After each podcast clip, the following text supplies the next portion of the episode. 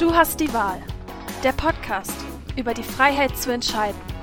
Von der Evangelischen Kirchengemeinde Lippstadt. Heute mit Mattea Dika.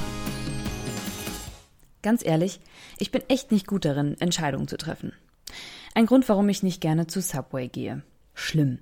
Welches Brot, welche Soße, mit Käse überbacken oder nicht? Und die Bedienung rollt gefühlt mit den Augen, genauso die Leute hinter mir in der Schlange. Und ich stehe unter Druck und habe am Ende ein Sandwich, das ich mir irgendwie anders vorgestellt habe.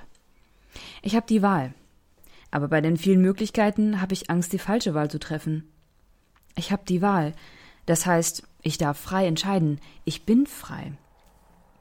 Aber wenn mir andere zu genau auf die Finger gucken, wenn ich mich selbst unter Druck setze, dass ich die richtige Entscheidung treffen muss, dann fühle ich mich irgendwie nicht mehr frei.